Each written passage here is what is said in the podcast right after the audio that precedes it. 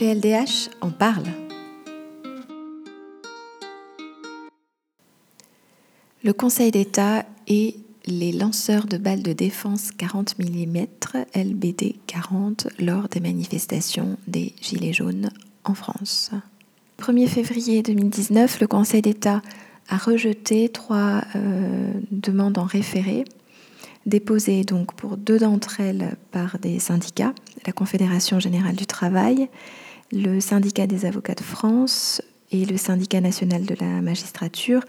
La troisième avait été déposée par des euh, particuliers euh, anonymes et concernait davantage la zone géographique de l'Hérault, alors que les deux premières demandes étaient plus générales et, regardaient de manière plus spécifique à ce qui se passe euh, à, Paris, mais concernait donc toutes les trois l'usage des LBD 40 et dans le cadre, on va dire, des manifestations des Gilets jaunes qui ont lieu depuis plusieurs mois maintenant en France. L'occasion euh, pour moi de revenir à travers cette, cet épisode sur une procédure spécifique au droit français qui est la procédure de référé liberté, qui a été euh, introduite dans le Code de justice administrative en 2000 avec toute une série d'autres référés et qui a élargi de manière euh, considérable la compétence du juge administratif français en matière d'urgence. L'intérêt de cette euh, procédure, je le dis d'emblée, c'est de pouvoir permettre au juge des référés de se prononcer dans un délai rapide après audience sur la sauvegarde d'une liberté fondamentale. L'objectif de la procédure est d'obtenir du juge qu'il ordonne toute mesure nécessaire à la sauvegarde d'une liberté fondamentale à laquelle l'administration aurait euh, porté atteinte, euh, une atteinte qui doit être grave et manifestement illégale. Le juge des référés est donc le juge de l'urgence et le juge de l'évidence. Il se prononce dans un délai très court, qui est un délai de 48 heures après audience et après avoir entendu les parties. Il euh, vérifie donc que le, critère de l'urgence existe et puis que nous sommes bien face à une liberté fondamentale au sens euh, euh, large du terme.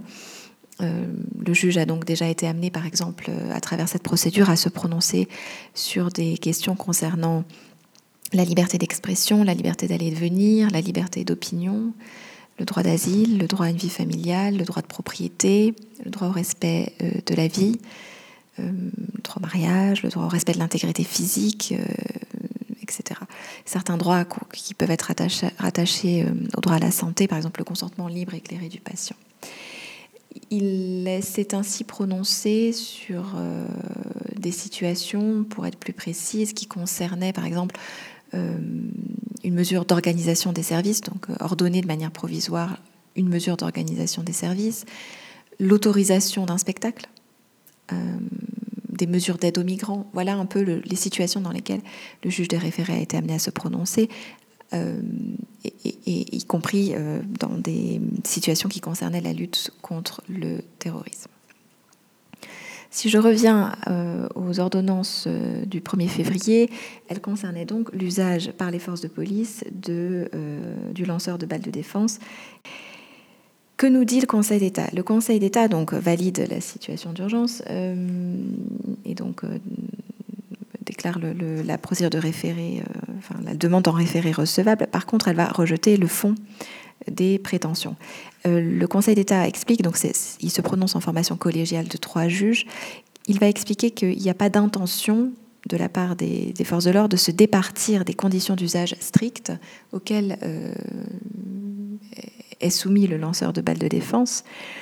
Il euh, constate également qu'il y a eu de nombreux actes de violence et de destruction depuis plusieurs mois et que ces armes demeurent, dit le Conseil d'État, particulièrement appropriées pour faire face à ces situations, tant que l'on reste évidemment dans les conditions d'usage qui sont, je le répète, strictes.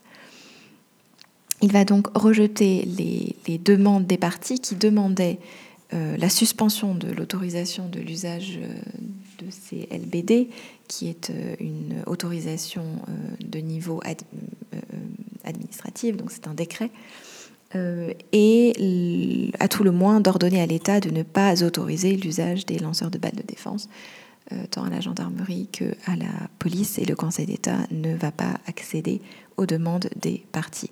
Cette procédure, toutefois, de référé liberté reste une procédure tout à fait pertinente en matière de liberté fondamentale. Le ministère d'avocat n'est pas obligatoire pour le référé liberté, y compris à hauteur d'appel. Euh, par contre, évidemment, la requête doit être déposée avant l'exécution de la, de la décision de la situation concernée, sous peine de non-lieu à statuer. La procédure est orale et un appel est possible devant le Conseil d'État.